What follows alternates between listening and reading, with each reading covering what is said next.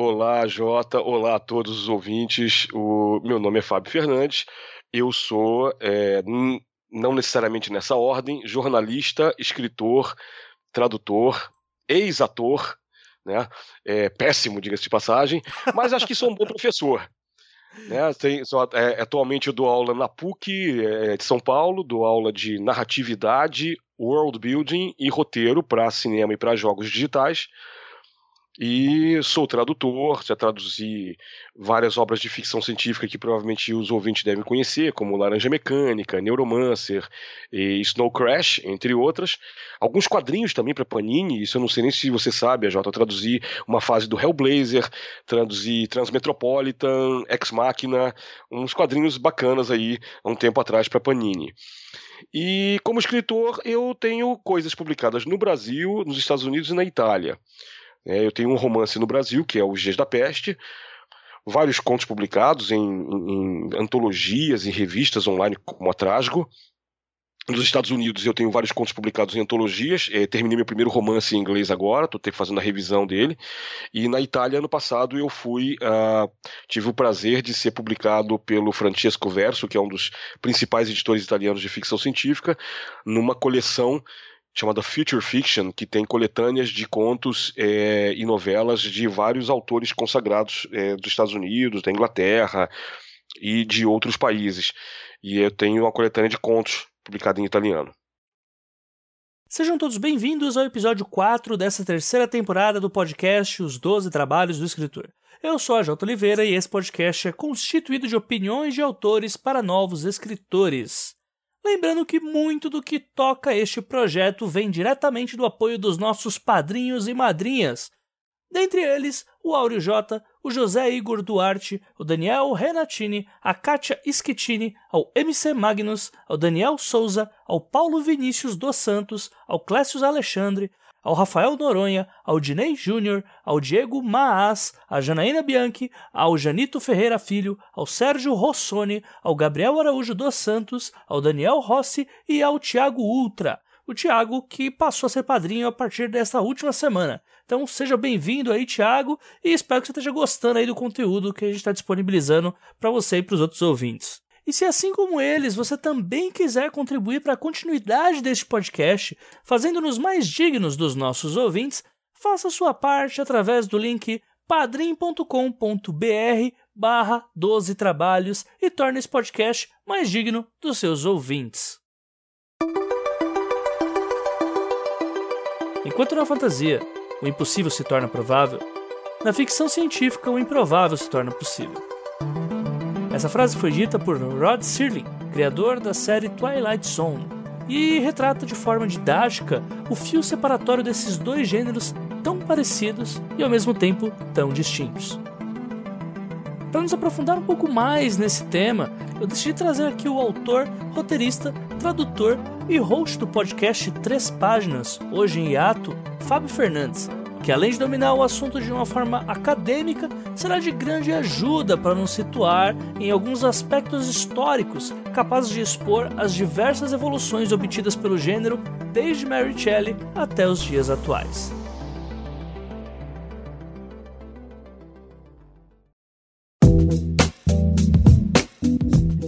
Aproveitando que este episódio tem como principal temática a ficção científica e também levando em conta que estamos naquele momento patrocinado pelos amigos da AVEC Editora, não há como deixar de falar sobre a obra que acaba de faturar o prêmio Leblanc como melhor romance fantástico nacional.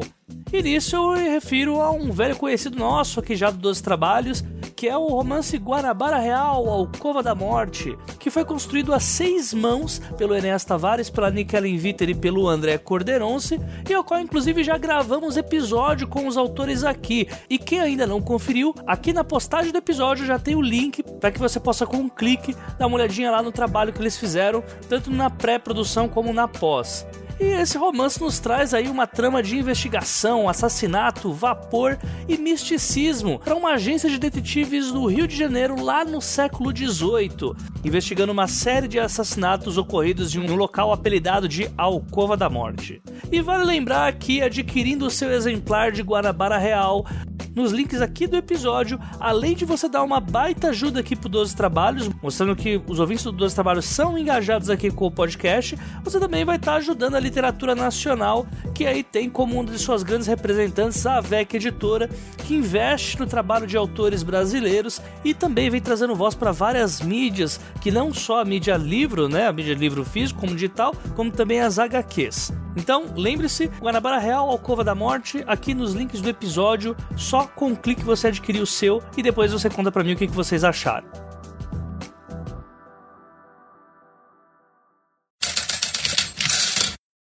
Obviamente, explicar o que é ficção científica sem deixar nenhuma lacuna seria uma tarefa não para um podcast, mas para um documentário inteiro. Mesmo assim, eu pedi para o Fábio nos passar de uma forma resumida o que significa esse termo e sobre como ele vai muito além de apenas naves e viagens no tempo. Bom, é, a ficção científica ela se assemelha muito à arte quando se fala de definições. Existe uma definição muito, muito clássica e muito divertida que é arte é aquilo que eu e você dizemos que é arte. Né? É, e por quê? Porque depois da arte, é, das vanguardas dos anos 10, 20, né, do século passado, as pessoas passaram a ter ideias diferentes do que seja arte. Então a arte clássica ela se rege por regras específicas, que são regras diferentes das vanguardas como o surrealismo e o Dada. E por sua vez diferentes das performances e instalações que a gente passou a ter dos últimos 40, 50 anos. Tudo isso para dizer para você o seguinte: a ficção científica, ela hoje em dia ela não, não pode ser é, cercada e fechada por uma única definição. Eu diria que existem balizas, existem parâmetros que podem explicar melhor para o leitor o que é a ficção científica. Então eu vou tentar dar um desses parâmetros, tá? O que eu costumo dizer que é ficção científica é todo, toda a história, toda a narrativa sujeita às leis da ciência, mesmo que elas sejam leis falsas, né, pseudo-leis, criadas pelo autor. É quando o autor determina que as condições nas quais a história se passam são condições, ah, vamos dizer, é, analisadas pela ciência. Então, vou tentar dar um exemplo simples. Você pega qualquer história do Arthur C. Clarke, né, para a gente pegar um autor clássico que, o, que os autores, os, os leitores e os ouvintes devem estar mais familiarizados. Então você pega um trabalho como 2001, Odisseia no Espaço, ou As Fontes do Paraíso, são histórias que são baseadas em é, pesquisa científica. Né? 2001 é justamente na astronáutica, né? Vamos lá fazer viagens para outros planetas. As Fontes do Paraíso é sobre um, o sonho que, que existe mesmo projetos para isso de se fazer um elevador orbital. Então o que acontece? São obras de engenharia, que é uma ciência, é, astronáutica também, então regidas por determinados valores. Porém, as Fontes do Paraíso se passa daqui a alguns séculos. Então, existe um exercício de futurologia aí, que é um exercício na esfera do fantástico, porque nós não temos como prever o que vai acontecer de verdade no futuro. 2001 se passa já no, no, numa época que já é nosso passado, mas tem toda aquela questão dos alienígenas que teriam posto um monolito na Terra e na Lua, né? E no final, o Dave Bowman virá a chamada criança estrela, né, a Star Child, que é uma, uma entidade além do humano. Isso já é uma coisa do território do fantástico. Então você poderia perfeitamente chegar a dizer: ah, Fábio, então essa coisa da, do, do, Dave Bowman ser transmogrifado pelos alienígenas e virar uma outra coisa é meio, sei lá, é meio fantasia. A diferença é que a fantasia é o impossível se tornando provável e a ficção científica é o improvável se tornando possível. É mais ou menos por essa linha, né? É exatamente isso. E, e o, o Clark diz o seguinte: qualquer tecnologia suficientemente avançada é indistinguível de magia. Você vai ver muita gente que vai discordar dessa afirmação, mas é uma, é uma afirmação, como toda afirmação de cunho filosófico, é uma afirmação genérica. E a gente pensa assim: se você pega para um. mostra para um habitante, sei lá, um, uma pessoa de, de, humilde do século XVIII, um smartphone, o, provavelmente esse habitante mais humilde vai achar que é uma coisa do demônio, vai achar que é uma, que é, que é, é uma coisa mágica, porque faz coisas que ele nunca imaginou que seriam possíveis. Né? Ele não está nem na esfera do imaginado, né, do imaginário para ele. Agora, você mostra para um cientista do século XVIII, né, você mostra isso para um Lavoisier, o Lavoisier pode até se assustar, mas ele não vai achar que aquilo é uma coisa do demônio, ele vai entender isso. Olha, esta, isto aqui é uma ciência muito diferente daquilo que eu estou acostumado. Eu não sei nem por onde começar a analisar isso. Mas ele vai entender que é uma tecnologia tão avançada que realmente a primeira, a primeira visualização que ele tem dessa tecnologia é que seria uma coisa praticamente mágica. Então, é, na, na, a ficção científica, ela sempre caminha nesse território que o Clark define dessa maneira. Ela geralmente se baseia em expectativas tecnológicas, vamos dizer assim, mas sempre tratadas com um verniz mágico. Né? Você fala de nave espacial. Poxa, se a gente for botar um Império Galáctico, esse Império Galáctico fatalmente ele vai é, ele não vai acontecer, porque segundo Einstein e a teoria da relatividade que até hoje continua valendo, não é possível avançar além da velocidade da luz. Então você tem uma complicação muito grande para fazer histórias de space opera, por exemplo, né? Que são Sim. geralmente histórias de aventura passadas no espaço. Aí o John Campbell, que é um cara que foi um dos grandes editores de ficção científica dos Estados Unidos e foi o cara que foi o mentor do Asimov na década de 30 para 40. O Campbell, numa de suas histórias, inventa o conceito de hiperespaço. O hiperespaço não é uma coisa do George Lucas em Star Wars, é do Campbell. E, e o Campbell bota o seguinte: é a única maneira que eu tenho de fazer com que a minha história funcione. Então ele cria o que a gente chama de plot device, que é uma espécie de dispositivo ou situação para fazer com que a trama funcione. E a partir daí, todo mundo passou a usar. Alguns, né, cada um inventa um nome. Aí velocidade de dobra para Star Trek, espaço mesmo para Star Wars. Às vezes quando alguém vê, não, tem um wormhole, a gente passa pelos wormholes aí consegue viajar. Aí tem o Stargate também da vida tal. E aí você consegue, com esses plot devices, é, fazer a história ficar bacana. Né, tangenciando as leis da física, vamos dizer assim. Sim. E a diferença, é, é, acho que o principal é isso, é que você usa aparatos tecnológicos, mesmo que eles estejam revestidos de uma ciência falsa. Mas é interessante brincar com isso, né? Então aí também a partir daí você tem uma divisão imensa de subgêneros da ficção científica, uns mais fiéis às leis da física, outros menos. Mas que ainda assim não são fantasia, porque aí a fantasia ela exatamente ela é bem parecida com a ficção científica, mas ela se rege por sistemas de magia que são realmente sobrenaturais, ou seja, não estão na esfera do que é natural na física. Ela não né? só tem uma explicação mínima, né? Isso quer dizer. É, atualmente existem. Você vai pegar um, as histórias do, do, do, Brandon Sanderson, né? Do, do, do Mistborn. Uhum. Ele tem um sistema de alomancia que eu acho muito elegante.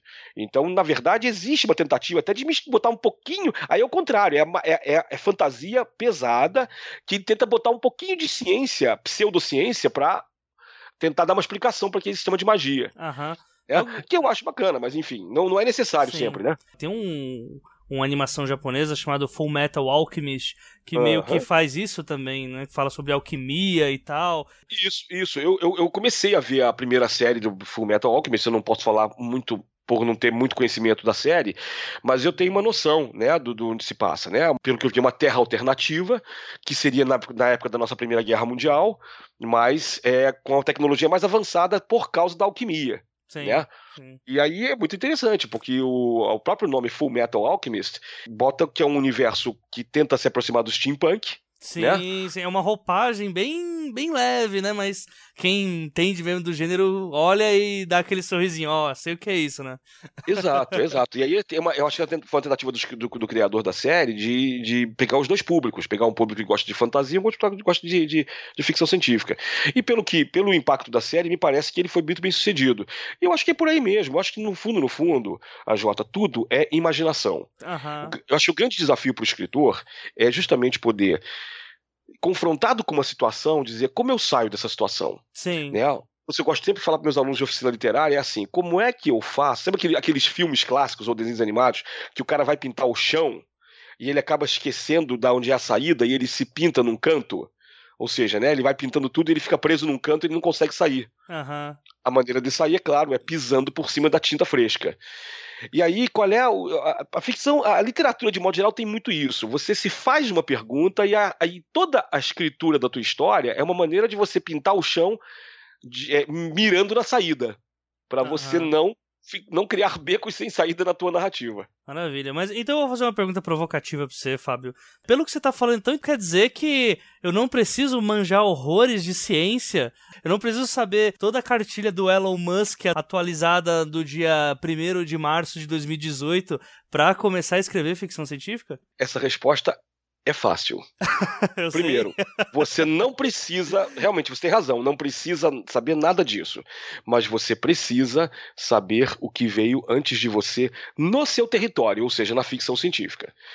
Porque senão você vai reinventar a roda. Isso é mais vergonhoso do que não saber ciência. Se você me perguntar, e eu vou conversar com você com calma, eu vou te dizer o seguinte: eu, apesar de eu gostar muito de ciência desde pequeno, eu não sou cientista. Então eu realmente, se eu fosse fazer um paper científico, eu ia fazer muito feio. Todo o trabalho que eu escrevo, eu pesquiso. Às vezes conto com a ajuda de amigos, né? Atualmente eu não costumo ter muito leitor beta, mas de vez em quando eu peço sim a ajuda de um amigo de outro e tenho é, essa preocupação de tentar passar um mínimo de credibilidade, de coerência interna dentro da história. Porém, o que, que acontece? O que, o que me preocupa muito mais, e na ficção científica brasileira isso ainda é um problema, é que a gente tem é, um público que é muito um público de escritores leitores que é muito é um consumidor voraz do que se publica no Brasil. Isso é bom. Eles, eles publicam, eles consomem muito, especialmente na nova geração, consomem muito os próprios colegas, os autores de FC e fantasia brasileiros, que eu acho maravilhoso. A minha geração, até porque não se publicava muito, a gente consumia o que tinha, mas o que tinha era muito pouco. Então a gente vai é, fazendo um, uma, uma literatura que consome esse, esse, esses autores da sua própria geração, mas o pessoal, grosso modo, só consegue. É, é, consumir a literatura estrangeira traduzida. E quando ela é traduzida, você não é nem questão de perda da linguagem. Eu, como tradutor, eu não posso falar isso. Você pode pegar histórias maravilhosas. Porém, o, o público leitor brasileiro me parece que ele não tem muita noção do que não foi traduzido.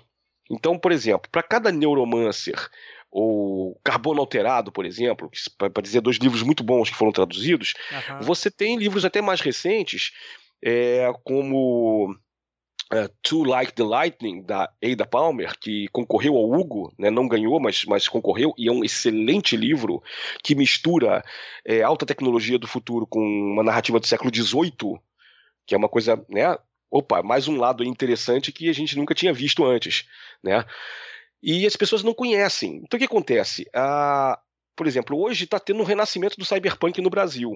Só que é um renascimento do cyberpunk de aventura que é muito mais ligado ao Shadowrun, por exemplo, do que ao Neuromancer.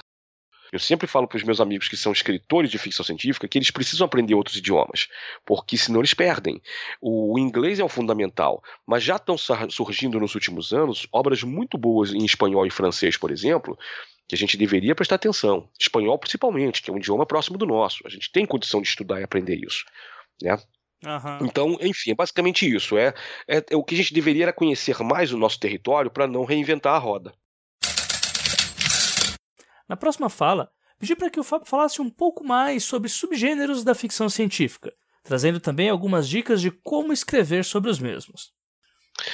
Olha, é, pegando do que você falou diretamente, é, essa, essa, necessidade que alguns escritores têm de explicar como funciona o motor de dobra, ela é uma coisa que hoje em dia a gente meio que brinca no métier, porque a, o escritor de ficção científica geralmente hoje em dia não faz mais isso. Uhum. Isso era, uma, era um, é um vício que de jogadores de RPG que eles precisam explicar a coisa. Não, esse, esse, é um fato mesmo. Eu tenho muitos amigos jogadores de RPG que, é, quando começaram a escrever ficção, fizeram uma coisa nessa linha, porque é, quando você está mestrando um jogo, você tem que explicar as coisas mesmo no, no, no jogo. Então eles tentaram aplicar a, vamos dizer, a expertise de mestres na narrativa. Só que não, não funciona assim. Você acaba fazer, escrevendo mais um relatório do que uma história. É, a fronteira entre isso e o infodump é assim, é batata, assim, quase sempre Nossa, chega, né? não, é totalmente infodumping. Na verdade é uma avalanche, é uma info-avalanche, que você ferra com a leitura do, do, de, qualquer, de qualquer pessoa. Você não consegue ler uma história assim, porque realmente ela vira um relatório. Então o que acontece? É, hoje você tem uma série de de é, recursos, de técnicas, como de a, que eu chamo de drops de informação, que é para você colocar a, aos poucos, né, salpicado ao longo da história. E, como você falou, hoje em dia não se explica muito mais. Por quê? Porque o motor de dobra é uma coisa que não existe. Se você vai tentar realmente explicar, você vai começar a ter que inventar uma tecnologia paralela. Pode fazer isso? Claro que pode fazer isso, mas vai, vai cair num outro erro que muitos escritores iniciantes fazem. Passam-se 10 anos, a pessoa ainda não publicou seu livro porque ainda está fazendo o universo do livro. porque aquilo deixou ela é, é, é, obcecada. E isso é normal. É, é, todo mundo cai nessa. Eu passei por uma situação parecida de ficar anos também trabalhando uma história. Agora, eu consegui encontrar uma saída disso escrevendo pequenos contos ambientados nesse universo onde eu tentava resolver cada uma dessas situações. E eu fui percebendo que não dá para resolver a situação inteira. Você coloca é, pequenas uh, observações sobre esse mundo para que a pessoa tenha uma boa noção do big picture. Né? Mas você não vai nunca conseguir explicar tudo porque não, não há como explicar tudo no mundo inventado, né? Agora, a questão dos subgêneros que você falou é a seguinte: hoje em dia está muito mais fluido também isso. Acho que nós estamos também tendo um problema, um problema não, uma situação interessante de fluidez, de identidade é, narrativa, vamos dizer assim, né? Identidade de subgêneros, né? É, na ficção científica, porque a ficção científica ela se tornou uma coisa que já vários pesquisadores, como Darko Suvin no Canadá e Damien Broderick é, na Inglaterra, chamam de uh, megagênero. Então a ficção científica, na verdade, é um grande guarda-chuva embaixo do qual se abrigam vários subgêneros. Certo. Então você tem o cyberpunk, por exemplo, você tem o steampunk, né, que é quase que um filho direto, e todos os, todos os subgêneros com sufixo punk, né, que eu não vou entrar nesse mérito, porque eu não sou maluco, porque tem muita coisa que eu nem, nem não sei direito. Né. Tava outro dia lendo a, a, a, nova série dos Flintstones em quadrinhos, que é uma série que tenta tornar mais realista, né, da, da, da, da e aí pensando, meu Deus, será Stone Punk isso? Aí eu parei, não, para agora com isso, senão você não vai dormir. é, é, mas é engraçado, a gente fica nessa. nessa... Aí também é, é, a diversão do escritor, né? A gente gosta de se divertir dizendo, pô, mas será que isso aqui é. Ah, é na Idade Média, é na, é na Roma Antiga, então é Sandal Punk, né? Que eles estão chamando agora também. Essa é umas coisas meio malucas. que a gente né? tem de rotular as coisas, né? Colocar em caixinhas para não ser algo estranho pra gente, né? Ela, ela, eu acho que ela é muito boa na medida em que você precisa entender um pouco o que você tá fazendo. Certo problema é quando vira a rebimboca da parafuseta, entendeu? Se você, por exemplo, cyber, vou voltar no cyberpunk, que é um foco muito interessante. Eu não eu tenho que fazer um disclaimer, né? Vai esse ano vai sair um livro da Draco, a antologia cyberpunk, tem um conto meu lá. É um conto que, sinceramente, se você me perguntar, eu vou considerar esse conto é um conto pós-cyber, porque ele não usa a maioria das características dos elementos que você vê numa história cyberpunk. Porém, é o que eu tô te falando. Na verdade, o Cyberpunk, desde o começo, desde a antologia Mirror Shades, do Bruce Sterling, que nunca saiu no Brasil, já existem contos ali que não tem nada a ver com o Cyberpunk que vocês conhecem por via de William Gibson e Neil Stephenson, entendeu? Uhum. Tem contos que são muito mais punks do que cyber. Tem contos de engenharia genética. Então você vai ver, tem contos mais ecológicos, que hoje em dia, ah, não, é ecopunk, é greenpunk. Tá, tudo bem, mas, mas em 86 não era. Em 86 era cyberpunk entendeu? Então também tem essa, essa, essa, divisão aí. Por isso que eu falo que é muito chato quando já aconteceu comigo, né? Autores vieram me perguntar, ah, Fábio, como é que eu faço para escrever um cyberpunk igual o William Gibson? Eu falo, não faz. O William Gibson tá lá em cima. Você pode aspirar, mas eu acho que você não tem que imitar o William Gibson, você tem que fazer uma coisa nova. E as pessoas ficaram, eu já tive vários escritores que ficaram irritados comigo, dizendo, ah, não, você está errado. Eu falei, tudo bem, não sou dono da verdade.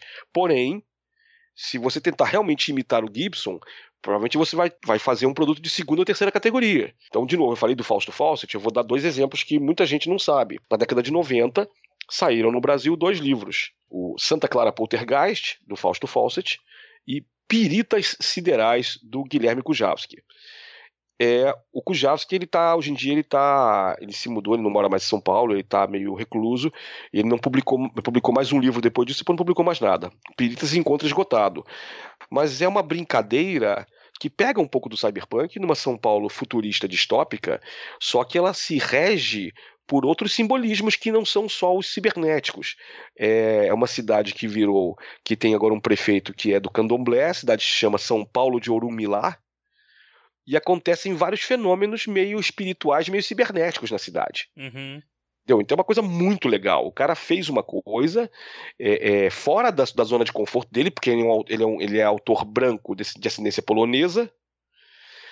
E ele faz uma coisa com todo respeito, né? não é uma coisa satírica no mau sentido. Ele faz com respeito profundo à, à, à religião afro-brasileira e, e ainda também pegando uma questão é, cara ao cyberpunk, que é a questão da cibernética. E, o, e ele falou pra mim, ele, a, gente, a gente virou amigo depois de um tempo tal, e ele falou para mim duas coisas interessantes. Primeiro, que ele fez aquilo em homenagem ao Oswaldo de Andrade, ele quis fazer uma coisa antropofágica, hum. que é mais legal ainda. E segundo, que ele jamais tinha lido nenhum cyberpunk antes de escrever Uou. o livro. Porque ele é o seguinte, ele pega o chama do Zeitgeist, né, cara? O espírito do tempo. Sim. Ele é um cara é, da minha faixa etária, casa dos 50, que naquela época era um leitor ávido de revistas de tecnologia, como a Wired Magazine, por exemplo, entendeu? Então o cara tinha essa noção. O Fausto, não. O Fausto, todo mundo, acho que todo mundo sabe, é um cantor e compositor.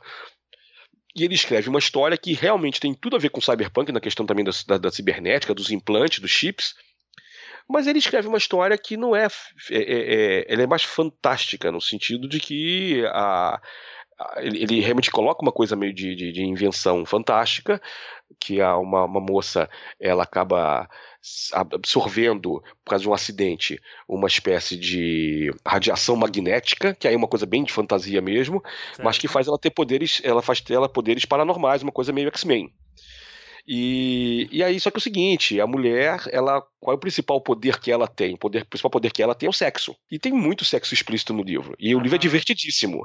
Mas, de novo, também entra numa coisa muito mais é, tropicália, né? Pega uma coisa do, do, do, do, Brasil, país tropical, abençoado por Deus e bonito por natureza. Aí, não, só não tem futebol no meio, mas tem mulher, tem, tem praia, tem, tem também uma coisa, caipirinha. tem caipirinha, tem uma coisa meio de religião afro também, entendeu? E de novo, né, cara, é o cara ele escreveu um pouco sobre o que ele sabe, o submundo de Copacabana, a história se passa toda em Copacabana, tem um prelúdio que é em São Paulo e o resto é tudo em Copacabana. Então, são dois autores que me fascinaram muito porque eles pegaram coisas do, do, da história deles e jogaram ali. Então, hoje em dia, o que você tem são muitos autores jovens que têm pouca experiência de vida e preferem tentar imitar esses autores que os agradam.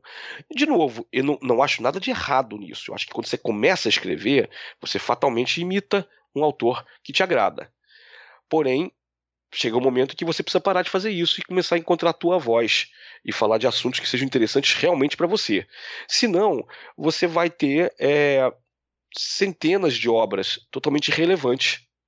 Uhum. E, e, aí, essa discussão de história vai ficar em segundo plano. As pessoas, na verdade, acho que essas tretas acontecem porque eu acredito que vários desses escritores já estão frustrados querendo encontrar uma maneira diferente de contar suas histórias. E aí, o meu, meu conselho sempre vai ser esse leiam preocupados com a qualidade, não, não, preocupados com os subgêneros. Porque depois você pode definir o que, que, a qual subgênero pertence a sua história. A, a não ser, acho que a exceção única aí é se alguém te chama para participar de uma coletânea steampunk. Então você realmente tem que entender o que é steampunk para escrever uma história para essa coletânea. Não sendo assim, você tem que escrever o que você está afim de escrever. Quem sabe você acaba inventando um subgênero novo? Não, não é nem um pouco impossível. Aham. Uhum. É, tá, nem que seja um stone punk, né? Tipo. De todos os gêneros literários, talvez FC seja o que mais expõe temas capazes de mapear o espectro político de uma determinada era em uma determinada região do mundo. Críticas ao sistema político, às liberdades que homens e mulheres deixam de ter em realidades a quais vivenciamos ou ainda podemos vivenciar. Nessa próxima pergunta, além do Fábio falar um pouquinho sobre isso, eu deixo aqui o disclaimer de que essa pergunta foi respondida em dois lugares diferentes, então vocês vão perceber que a voz do Fábio ela vai mudar bastante o tom do meio da resposta até o final da entrevista. E aí outra coisa interessante para se falar da ficção científica, que a fantasia, ela geralmente te oferece respostas. Tipo, quem é o escolhido? O escolhido é fulano. O que, que ele precisa fazer? Ele precisa jogar o anel em Mordor. Então ele precisa pegar, tirar a espada da pedra. Tô falando de maneira muito grosseira, claro. Sim, sim, sim. Certos tipos, vários tipos de fantasia, de fantasia urbana que não, não, não giram em torno disso. Mas a fantasia, como foi criada, Tolkieniana tal, ela, ela tem muito, gera muito, gira muito em torno disso. A ficção científica, talvez até por ter uma base científica, ou até mesmo que seja pseudocientífica, a ficção científica ela sempre levanta mais perguntas do que respostas ela tem esse aspecto da ciência, que eu acho muito interessante.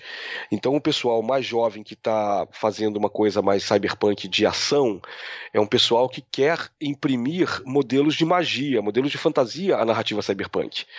Que é assim: vamos derrubar a, o, um grande mago que na verdade é o cara da corporação maligna. Vamos usar nossas armas e nossa conexão com a Matrix, que na verdade são varinhas mágicas, feitiços, né? Na verdade, a ficção científica moderna, principalmente no Brasil, ela está ela tá sofrendo dessa fantasia. Já que você falou de criar termo novo? Essa fantasização, fantasização, sei lá. Você entendeu? Uma, uma, uma, coisa assim que eu não acho exatamente ruim, mas é uma cópia da cópia. Então ela não está gerando histórias novas e bacanas.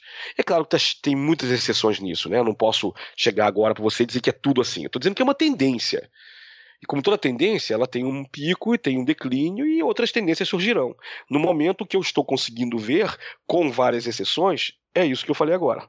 Entendi. É, isso já vai levar para a próxima pergunta já, Fábio. Mas antes eu queria fazer um outro parênteses aqui. Uh, você acha que o que a gente tinha como cyberpunk tá virando retrofuturismo já? Ah, com certeza. Tipo, eu olho para os temas que são abordados, por exemplo, no Black Mirror, eu não vejo cyberpunk ali, eu vejo uma coisa futura já trabalhando nanotecnologia e biotecnologia em conjunto, que já é algo muito além do que o Cyberpunk propunha pra gente, né? Pois é, cara, mas tem uma outra coisa também interessante. A gente está vendo ali o demasiado humano, né? De que falava uhum. Nietzsche. A gente está vendo pessoas tendo os mesmos problemas sempre. Então, na verdade, primeiro, a gente vai sempre ter essas angústias humanas. E uh, com uma capa nova. E como você falou, essa capa ela passa por outros tipos de tecnologia. A tecnologia que eu coloco no meu conto é Sonhos Wi-Fi, que está na coletânea Cyberpunk da Draco, ela ainda é uma tecnologia cibernética, mas ela não é de implantes mais. Ela é uma tecnologia de mapeamento baseada no Kinect que é uma coisa que um tempo atrás começou a se pensar. Eu hoje em dia acho que implante é uma ideia, uma ideia que só vale a pena para você tratar problemas é, neurológicos sérios, como Alzheimer ou Parkinson. É, ela não está servindo para outra coisa nesse momento.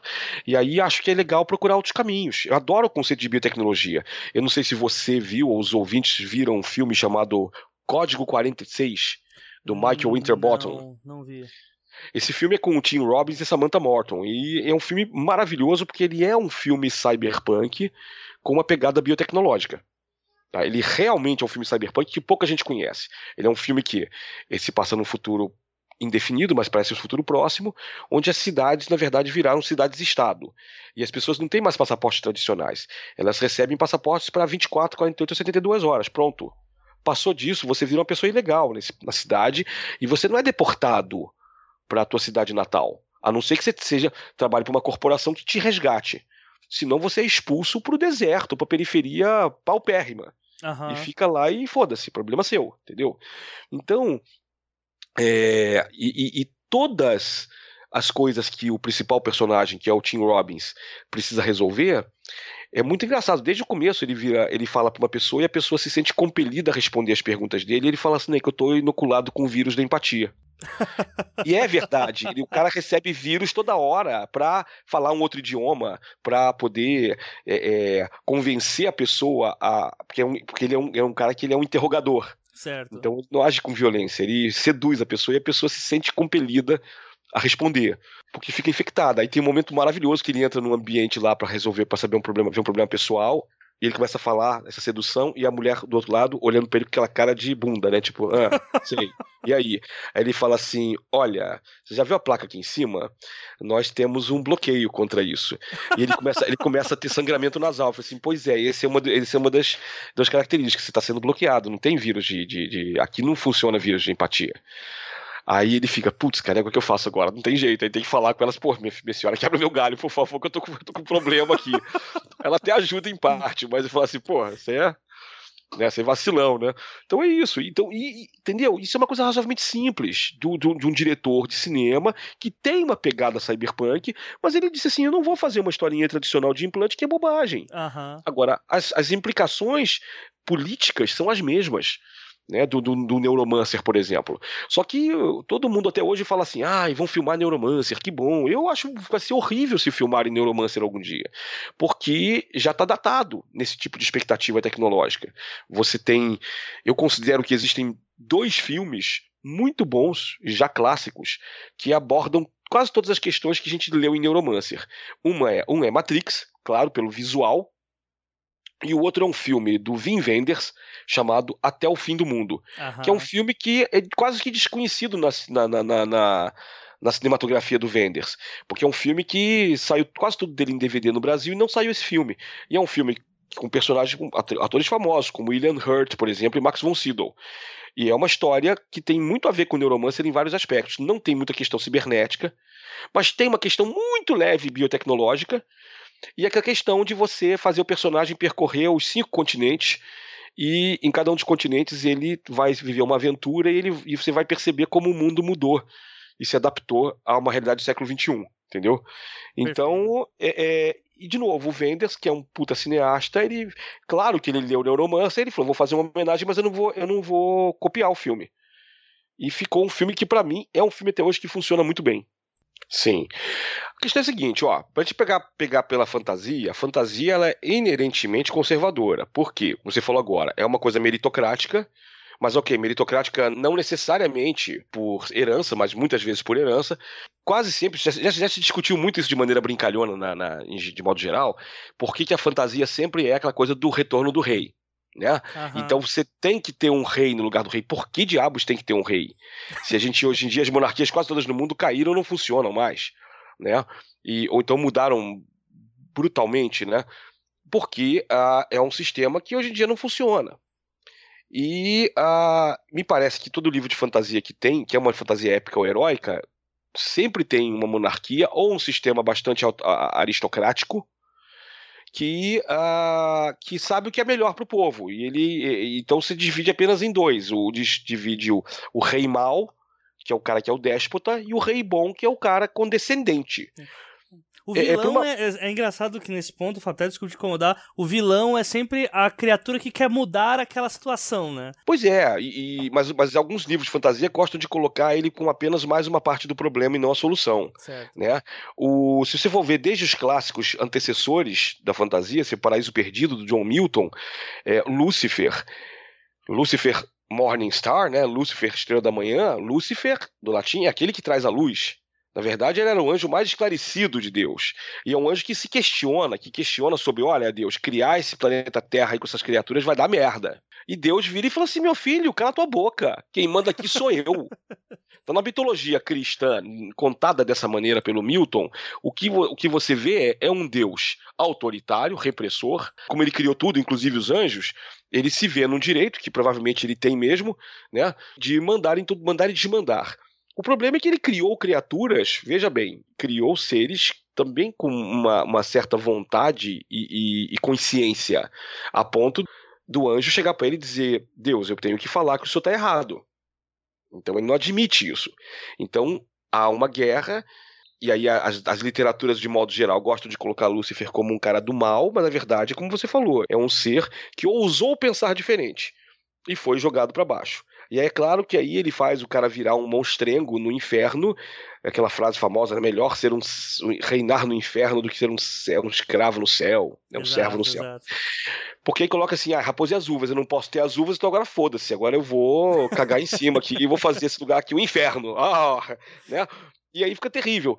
Mas a verdade é que você tem, vê releituras dessa história hoje, eh, né, de maneira diferente. O, próprio Neil Gaiman com Sandman e tudo mais tenta fazer do Lucifer um ser diferente. Agora a nova série do Sandman's Slim, do Richard Cadry, também faz isso com o Lucifer. E, e para voltar então à ficção científica, a ficção científica desde o começo, ela se preocupou com pensar ambientes utópicos e distópicos, que talvez sejam os primeiros subgêneros da ficção científica. Então você vai ter no século XVIII a Mary Shelley, que é o que é 18 para 19, desculpa, que é considerada a precursora mesmo, mas alguns colocam Jonathan Swift, com as viagens de Gulliver. E nas viagens de Gulliver também é, é um dos primeiros eventos em que o personagem vai percorrer várias biosferas, né, várias ilhas, e cada ilha tem um, um tipo de raça diferente. Né, como os cavalos inteligentes, é, os, é, pessoal de Lilliput, que é minúsculo, o pessoal de Brobdingnag, que é, que é gigante, e ele vai encontrando vários povos e raças que têm pensamentos políticos muito sérios e muito divergentes, né? Você tem um pessoal que eu falei, tem os cavalos falantes, e que são geralmente mais inteligentes que os humanos. Você tem os Yahoos, que até a palavra Yahoo surge disso também, que na verdade é um pessoal que quer ser fodão, mas é um pessoal muito burro, muito ignorante. e, e, e, também tentar, é, é, é, grosseiro no sentido de querer mandar. Então você tem essa evolução ao longo dos séculos de uma ficção científica que é de uma vamos dizer uma ficção fantástica que começa a pensar isso aí você tem o século XIX que você tem desde a Mary Shelley vamos dizer que começaria com Mary Shelley e o Frankenstein que é a primeira investigação de fato científica e da ética da ciência quer dizer você é responsável por criar um ser e você abandona esse ser. Esse ser, ele também tem consciência própria, inclusive da sua própria miséria. É um trabalho político, porque inclusive os pais da Mary Shelley eram de esquerda e ativistas do feminismo e da liberdade de expressão. Uhum. Então ela coloca, inclusive uma leitura, uma das leituras do monstro do Frankenstein é o Paraíso Perdido, onde ele se compara com Lúcifer. E ele fala assim: Nossa, é, é, é, eu tam, também eu sofro disso também eu sofro com o meu criador. E é, é consciência de classe que se forma aí. É uma obra proto-marxista, na verdade. Né? Não é à toa que hoje você tem um dos melhores exemplos da ficção científica e fantástica, que é o China Miéville, que é um escritor comunista. Né? E, e, e não, é o, não é o comunismo da anedota que o pessoal de Bolsonaro e companhia querem impingir a gente. É o cara consciente que sabe dos defeitos desse sistema, mas também das suas virtudes. E canta as virtudes disso sem ser panfletário. Né? E nisso ele realmente vai ter que diferir da fantasia clássica, que é uma fantasia necessariamente opressora e restritiva. A ficção científica, como você falou, ela sempre se pergunta o que aconteceria se se nossa sociedade fosse diferente. Né? Então você vai ter é, narrativas maravilhosas de autores da classe mais pobre se perguntando se o mundo fosse um lugar mais justo alguns caras de classe mais alta que também pensavam parecido. Então você vai ter o Looking Backwards, do Edward Bellamy, no começo do século XX.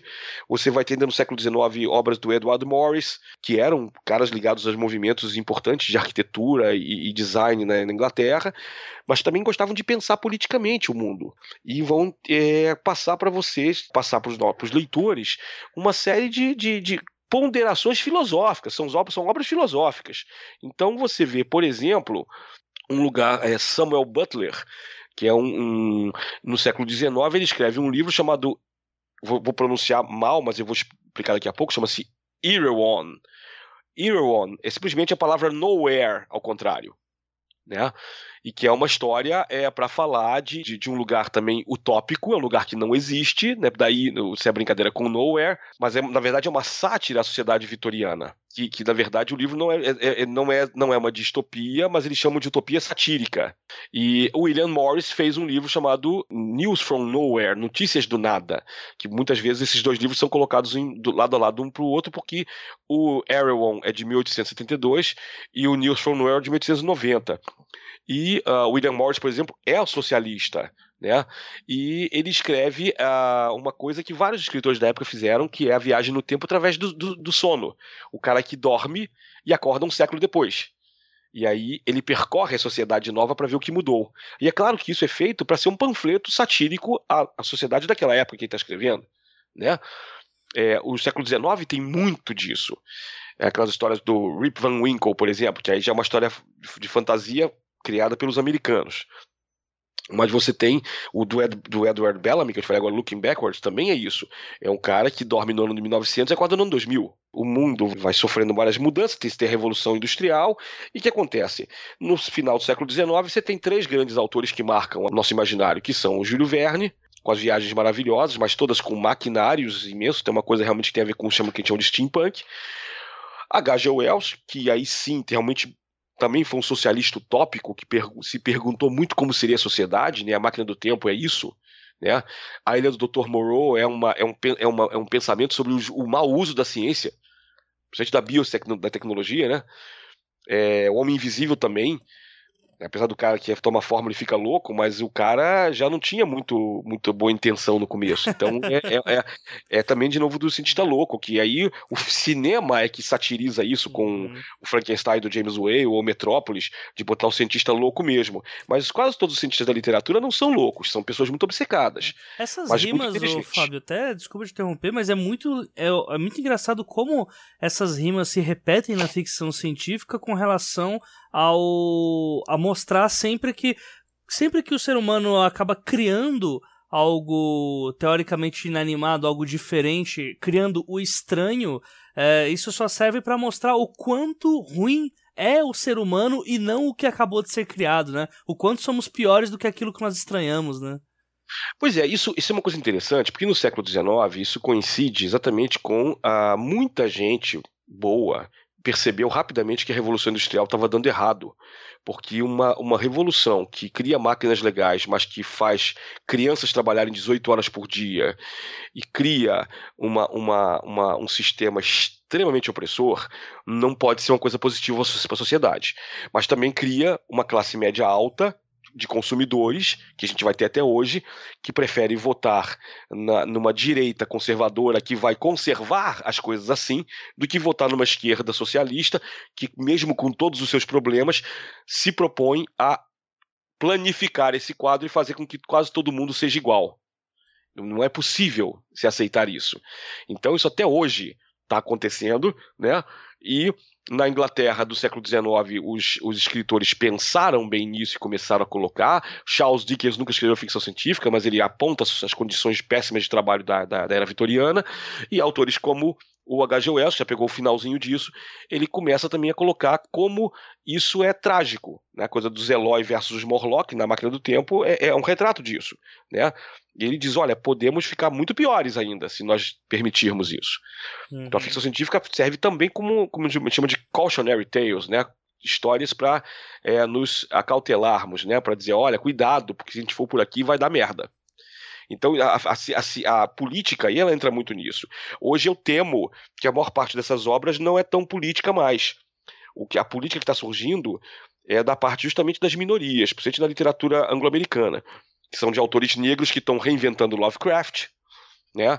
Você vê autores queer que têm as suas agendas políticas, mas não deixam de pensar na qualidade da ficção científica. Eu recomendaria, por exemplo, uma novela que acabou de sair pela Thor, pelo selo Thor, que é The Lamb Will Slaughter the Lion, da Margaret Killjoy. A Margaret Killjoy é uma autora trans anarquista. E o livro dela teve o blurb de ninguém menos que Alan Moore. Mas só então, isso? Ah, pois é. Aí você vê, você vê o nível da pessoa. E é uma história que é, é bem de anarquista norte-americano, que é uma coisa meio esquisita, mas é ficcional, né? Mas ela é muito interessante. E você começa a, a, entender como é, por exemplo, uma tentativa de se criar uma sociedade meio utópica com todos os problemas que ela pode, ela pode, pode advir disso, né? Ou, ou outra coisa, ou também tem outras coisas. Tem tá saindo uma, uma novela maravilhosa que eu também recomendo do chamada The Murders of Molly Southbourne do autor britânico Tad Thompson, e o Tad é, é de origem africana. Eu não, me lembro se ele é keniana, keniana ou nigeriana. Mas. Uh, e ele é um cara que ele, os dois primeiros romances dele são ambientados é, em países da África, mas esse The Murders of Molly Southbourne é ambientado no norte da Inglaterra. E é uma história de fantasia que você realmente não depende da etnia do personagem para escrever. Pelo contrário, ele mistura um bocado de coisa. Ele mistura, acho que ele fala um pouco de África, mas fala muito de, de Rússia também, de Inglaterra, entendeu? Então, assim, é o direito que o cara tem de escrever o que ele quiser. Incluindo uma coisa ativista, mas incluindo uma obra que não seja necessariamente ativista explícita. Né? O ativismo está no escrever. Está no fato de que o cara diz assim: eu posso escrever sobre o que eu quiser. Então a gente está tendo muito isso lá fora. No Brasil, isso ainda não está acontecendo direito. Eu estou gostando muito de ver umas iniciativas de autoras negras, de autoras queer, que estão começando a surgir. Mas isso aqui no Brasil ainda é apenas o começo. A gente tem que promover muito mais essas literaturas, porque elas vêm para ocupar nichos que estão vagos, elas não vêm para tomar o lugar do pobre homem branco cis hétero. Né? Uhum. Elas vêm para eh, caminhar junto. Isso é que é saudável para uma boa ficção científica de cunho político. E aí, se alguém aqui, algum dos ouvintes de vocês, depois tentarem te mandar uma mensagem, ah, eu não gostei muito dessa parte, porque a ficção científica não precisa ser política. Aí você dá o exemplo do Tiago Leifert. e vai dizer o seguinte: e, e refer, referencia eles ao artigo do Casagrande, que escreveu Descendo a Ripa no Leifert, que é um bebê chorão. É, é, de família rica, é, de família poderosa dentro da Globo, que não sabe de que merda tá falando na vida. É. Então eu prefiro somar com Casa Grande e com o falecido Sócrates. É. é. mas você parou no, ali no, no HG Wells, ali no. Ali ah, no sim, pessoal, sim, tá. E, e acho que depois disso, acho que até aí a gente vê o cunho político acontecendo, mas ainda assim de uma forma velada. Né? Uhum. Mas a, a, aí você me corrija novamente se eu estiver errado, né? Porque, como eu falei, eu sou meio que um aprendiz nessa parte de, de FC. Mas é um pouco depois disso que a gente começa a ver o fenômeno das distopias chegando, né? E, e logo depois o. Já, aí a gente já entra mais na parte de KD e tal, e no que a gente tem hoje, né? A gente não tem que falar de Kafka, porque Kafka, na verdade, é o grande é, o, o marco de encerramento do século XIX, para a virada do século XX, que ao mesmo tempo que você está tendo em Viena um fã desse Eckler, que é muito importante para o desenvolvimento da ciência, que você tem aí Freud, você tem a filosofia de Wittgenstein, né, você tem as pinturas do Klimt, você tem também um Império Austro-Húngaro, que está é, ocupando, inclusive, Viena está no, no, no cerne do Império Austro-Húngaro, mas aí o Kafka, que veja, é um escritor judeu e trabalha numa burocracia, então ele entende como esse mundo também pode ser massacrante. Né? Então, o processo ou a metamorfose são histórias que são ligadas diretamente à opressão. Né? Então, são manifestos políticos de maneira alegórica. Né? Você tem o um processo, que é um cara que acorda um belo dia, processado não sabe por quê. Metamorfose é um cara que acorda um dia e vira um inseto e não sabe por quê. Mas, no entanto, o inseto de metamorfose é muito interessante, porque ele fica meio incomodado porque ele virou um inseto, mas a preocupação dele é conseguir botar roupa para ir para o trabalho. Porque, na verdade, é o seguinte, né? É, é, o, é a alegoria do ser humilhado ser transformado quase no invisível, mas ele precisa continuar trabalhando para ter o estatuto de existência. Então isso, esses dois, essas duas histórias para mim, elas são muito mais distópicas do que uma grande parte das coisas que está se fazendo nos últimos 20 anos. Uhum. No século XX, você evidentemente vai ter aquela trindade distópica, né? Você vai ter quase quatro livros, se a gente for para pensar bem, que você tem o Nós, do Zamiatin, o Admirável Mundo Novo, do Huxley, 1984, do Orwell, e Laranja Mecânica, do, do Burgess. Então, todos esses livros são livros também de quase mais, que, mais alegóricos do que outra coisa. Que é uma Mas certa são livros... aí ainda, né, Fábio? Porque dava muito bem para colocar Margaret Atwood aí também, né? Sim, não, mas, não, mas, mas, isso aí é o seguinte, eu vou, eu vou falar da Atwood agora. O que acontece é que esses autores, eles são é, da primeira metade do século XX. Certo. A Atwood, ela na verdade, a Atwood meio que reina suprema na segunda metade. Sim, sim. Com a história da Aya, né? E, e a Margaret Atwood, é, é, ela é fundamental né? Mas de, exatamente dentro desse ambiente, você tem toda a razão. Ela realmente ela se aproxima muito mais desses autores do metade, primeira metade do século XX do que os autores mais atuais. A Atwood ela tem uma leitura da ficção científica como uma coisa muito é, muito mais ligada à, à ficção especulativa dos anos 50. Acho que da, de todos os, os, esses autores do século XX mesmo, o que a Atwood faz no Conto da é o que é mais é, inerente à história do ser humano, né, do que os outros autores que falam mais de alguns períodos, né? Dela é Ela... quase um ciclo, um ciclo contínuo que vai e volta o tempo inteiro, né? O interessante na Atwood é que ela sempre se recusou a usar a palavra ficção científica para se referir ao conto da Aya, porque na opinião. E aí esse é o grande problema das definições muito fechadas, né? Uhum. Ela diz assim: ah, mas o conto da Aya é uma história que pode efetivamente um dia acontecer. E a ficção científica, ela é do território do impossível, de coisas que nunca poderão acontecer. E aí ela está equivocada. Perfeito. Porque a ficção científica tem vários subgêneros, a gente já falou sobre isso. Então a ficção científica, ela tanto trabalha com o território do impossível, quanto trabalha com o território do possível em, outro, em outra terra, em uma terra paralela. Né? Então, quer dizer, você vai, vai, vai deixar de lado todo o território da história alternativa que lida com coisas que poderiam realmente ter acontecido. Né? É, então a ficção científica ela pensa na ficção científica como uma coisa de, de instrumental, ou seja, precisa ter descobertas científicas específicas e, e muito, e muito distantes no tempo. E a gente tem definições muito amplas da ficção científica que, né, como eu falei antes, uh, pegam territórios, pegam dispositivos, pegam situações e localizações que podem até existir, mas que vão acontecer mediante determinadas situações, determinadas condições de temperatura e pressão, digamos assim. Perfeito, perfeito. E aí, partindo um pouquinho mais pra frente da Margaret Atwood, lembre, né, lembrando que a gente tá nessa parte da modificação política, né, de um autor pro outro, né, e é até legal uhum. fazer esse paralelo, porque é difícil encontrar alguém que consiga pegar minuciosamente cada período desse que você tá fazendo agora, né.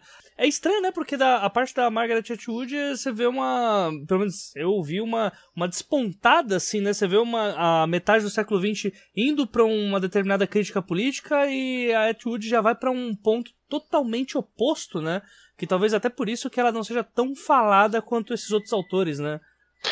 Pois é, eu, eu, acho, mas eu acho que nesse ponto a Atwood ela é mais, ela é mais, uh, é mais realista. Eu sim, acho que ela lida realmente com o território do possível e por isso é mais assustador. Uhum. Eu acho que qualquer distopia adolescente que a gente lê hoje em dia, tipo Jogos Vorazes, ela, eu gosto dos Jogos Vorazes. Eu acho que me distrai mas não me, nunca me trouxe nada de novo. E aí, evidentemente, eu estou sempre falando aqui da minha idade, e alguns ouvintes podem dizer, poxa, mas esse cara tá jogando a cartada da idade como desculpa. Não, acho que, acho que no meu caso a idade é meramente a quantidade de informação que eu absorvi ao longo da minha vida. Então eu li muito mais livros. Eu já era hum, mais do que adulto quando surgiu a trilogia Jogos Vorazes. Eu comecei a ler muito depois da moda, porque as pessoas, alunos ficavam dizendo, não, professor, você tem que ler, você tem que ler, você tem que ler. Eu comecei a ler e li assim, olha, é um bom livro, é bem escrito, é, merece é, ser lido e discutido. O problema é que aquilo ali adaptou um conteúdo pesado por uma coisa, uma historinha de aventura adolescente. E eu, eu, sou, eu, eu sou aquele tipo de leitor que eu nunca gostei de me conformar a literatura feita para o meu nicho, entendeu? Então eu na adolescência eu não gostava só de ler história para adolescente. Eu queria ler história para adulto. Então me parece que hoje, como o mercado ele ficou muito generoso, ele oferece muitas opções, o jovem ele está se adaptando e está aceitando o que é oferecido. Só que isso também é uma posição política. Eu, eu costumo ser do contra, eu costumo ser um cara que vai de encontro, né? Tipo assim, por que estão me oferecendo isso se não estão me oferecendo outra coisa? Eu quero ver o que tem do lado de lá. E indo para um próximo ponto, século XXI, começa a ter o, o mais atual, assim, né? No contexto já de pós-guerra, né? A, a, ficção científica atuando em cima disso. Não, pois é, o, a ficção científica é, do século XXI, ela ainda começa sob esse peso enorme do, do longo século XX, né? Como já disseram vários historiadores. A Segunda Guerra Mundial, ela traz um peso muito grande do confronto, exatamente expondo a questão toda racial, social. E isso tem, em algum momento, tinha que entrar para a ficção científica. Na década de 60, houve um grande embate na, na Science Fiction Writers of America, que é a grande associação que une escritores americanos e de toda a parte do mundo. Tem vários, tem vários amigos de vários países que são dessa associação. O, com relação à Guerra do Vietnã, existiram dois grupos muito distintos de pessoas a favor e pessoas contra a guerra. E chegou, chegou a haver publicação de manifestos, porque os, os, os mais antigos, que gostavam de uma ficção de aventura com armas, praticamente todos defenderam a guerra do Vietnã. E outros autores de uma ficção mais soft, que a gente chamava na época de visão só de hard e soft, a soft era mais ligada a ciências sociais, por exemplo, né? Esse pessoal defendia com unhas e dentes que os Estados Unidos tinha que sair do Vietnã, que aquilo foi uma invasão, não foi uma guerra, né? E essa discussão já é uma discussão muito interessante. Você vai ver depois livros como The Forever War, né, do Joe Haldeman, que é o cara que foi lá e lutou na guerra. E ele voltou convicto de que não, não, não era, não foi, não foi correto o que eles fizeram. Só que ele decidiu escrever isso através de um livro que ficou, ficou marcante para minha geração. Porque é um livro que não só. E aí, olha que interessante, ele usa um, uma ferramenta de técnica narrativa de ficção científica parecida com o que a gente falou mais atrás. Ele trabalha com o fato de que realmente você não pode viajar além da velocidade da luz mas você pode fazer uma velocidade relativística, dizer, ia 99%. Ah. Aí você, você cria aquele famoso paradoxo dos irmãos gêmeos, que um viaja, volta cinco anos depois no tempo relativo dele, e para o irmão se passaram 50 anos. Uhum. Então o personagem do William Mandela, que é o personagem do, do, do, do, Forever War, é um cara que ele vai fazer vários saltos na Terra é, e volta para a Terra, e sempre volta para a Terra décadas depois. Então é um cara que ele envelheceu tipo cinco anos ao longo da guerra, e nisso toda a família dele morreu, a Terra mudou até um ponto quase irreconhecível, de modo que ele não sabe muito bem por que ele está lutando mais. É muito interessante. Depois teve uma continuação que eu acabei não lendo, mas me disseram que é bem mais fraca. Mas o importante é esse, foi esse, esse livro ali inicial, né? E depois você vai ter outros, outros, outros livros que vão vindo mais para o século XXI. Eu tô, agora estou relendo Consider Phlebas, do Ian M. Banks, que é um excelente autor também, e ele escreve uma série de livros sobre o universo do que ele chama de cultura. A cultura é um grande governo galáctico que ocupa a maior parte da nossa galáxia, daqui a muitos, muitos anos, daqui talvez algumas dezenas de milhares de anos, em que, na verdade, quem governa são IAs, né? são inteligências artificiais é, extremamente inteligentes e, e, e, muito sarcásticas, aliás. E, e você tem um universo que a, a, a, definição de humano virou muito plástica, então você tem muitos pós-humanos também. O Ian Banks era um cara muito era defensor da ciência, era ateu, então ele criticava a religião, mas ele conseguia fazer isso de uma maneira muito interessante e nem um pouco panfletária. Né? É claro que eu falei agora há pouco da Ursula Le Guin, também não posso deixar de falar dela. A Ursula Le Guin com o universo da, do, do, né, do Ecumen, né, da, do, do, ciclo Heinz, de colocar também que tirar, inclusive deslocar o ser humano do eixo da galáxia, né, do centro das coisas, o humano da Terra. Ao colocar que, de repente, daqui a alguns séculos, o ser humano vai começar a sair da Terra e vai descobrir que, na verdade, a galáxia já é povoada por humanoides. E a Terra, na verdade, foi um dos planetas semeados pelos Heinz há centenas de milhares de anos atrás. Né? E, então todas as histórias dela, principalmente os despossuídos e a mão esquerda da escuridão, todas as histórias são de caráter político, mas ela por um viés antropológico, né? E, e olha, é, são histórias tão gostosas, cara. O principal que eu defendo sempre é a qualidade da história. É uma história, são histórias que cujos protagonistas você se identifica de algum jeito, né? Os diálogos são coerentes, a ciência ou a falta de ciência da história é justificável, né? Uhum. Então, e para mim, esses são, além da questão da política, é, o que torna uma história agradável de ler é exatamente ela é ser uma história que, cujo autor sabe do que está falando, sabe com quem quer falar e como quer falar. Quando ele faz isso, usando as ferramentas que ele tiver à sua disposição, ele vai sempre criar uma história mais é, é, interessante para o público. É claro que nem todo mundo vai gostar. Você vai encontrar os sad pups lá que odeiam autores como Ursula Le Guin. Entendeu? Mas aí, aí, é uma, aí, aí, mas aí é uma questão assim, é uma questão da pessoa não gostar porque bate, vai contra a, a, a ideologia dela. Aí é uma questão mais profunda para outro tipo de discussão. Embaçado a gente falar sobre pegar um contexto histórico para fazer uma linha do tempo sobre ficção científica, porque alguns nomes acabam ficando de fora por motivos de a gente não ter um roteiro pré-definido já, uma apresentação de TED Talk já para você fazer, né? Uhum. Mas aí acho que dá para já falar então um pouquinho sobre também o que o Asimov já começa a colocar também, o Clark também, Dick e chegar ao que a gente tem hoje contemporâneo de uma forma mais rapidinha, já pra gente fechar esse tópico e falar sobre Brasil. Pode ser? Tá, pode ser, claro. Como você tinha falado, né, quando a gente entra no século XX, eu acabei falando da segunda metade, mas não falei da primeira metade, que é justamente Aham. onde surgem o, o a, a, tríade de autores é, anglo-americanos que vão marcar a ficção científica, que são Asimov, Clarke e Heinlein. Né? No Brasil, por uma questão mercadológica, os três gigantes eram Asimov, Bradbury e Clark. Hum. O Bradbury foi mais publicado no começo do que o Clark, do que o Heinlein. Depois isso inverteu. Mas o Heinlein nunca teve muita vendagem no Brasil, não sei porquê. Você tem Starship Troopers e você tem o Estranho na Terra Estranha. O resto dos livros nunca vendeu. Então, é, o que, que você pode pegar desses três autores? Três autores que, de modo geral, tinham uma visão mais otimista e, vamos dizer, é, liberal né? Embora o Asimov fosse um cara muito complicado pessoalmente e não era um cara e era um cara pacifista porque ele, ele era um cara né, de uma visão muito científica de mundo e ele achava que era ilógico você fazer uma guerra né, não fazia sentido então, mas ele não era um cara necessariamente pacifista, no, no sentido né, de, de, fazer uma campanha a favor disso. Ah, o Clark, não, Clark era pacifista, Clark é aquele cara que, desde o começo, sempre foi um ponto fora da curva, né, é, de ser um cara mais ligado com a ecologia, mais preocupado com, com, com, com o uso correto da ciência, né, embora ele também tenha lutado na guerra, todo mundo naquela época acabou indo, indo trabalhar de um jeito ou outro na guerra, mas você sabe que o Heinen, entre outras coisas, o Clark, entre outras coisas, foi o responsável por a gente ter o satélite geoestacionário, uhum. porque ele foi um pesquisador e um dos papers dele contribuiu para o cálculo da órbita geoestacionária mais conhecida, que hoje em dia é chamada de órbita de Clark.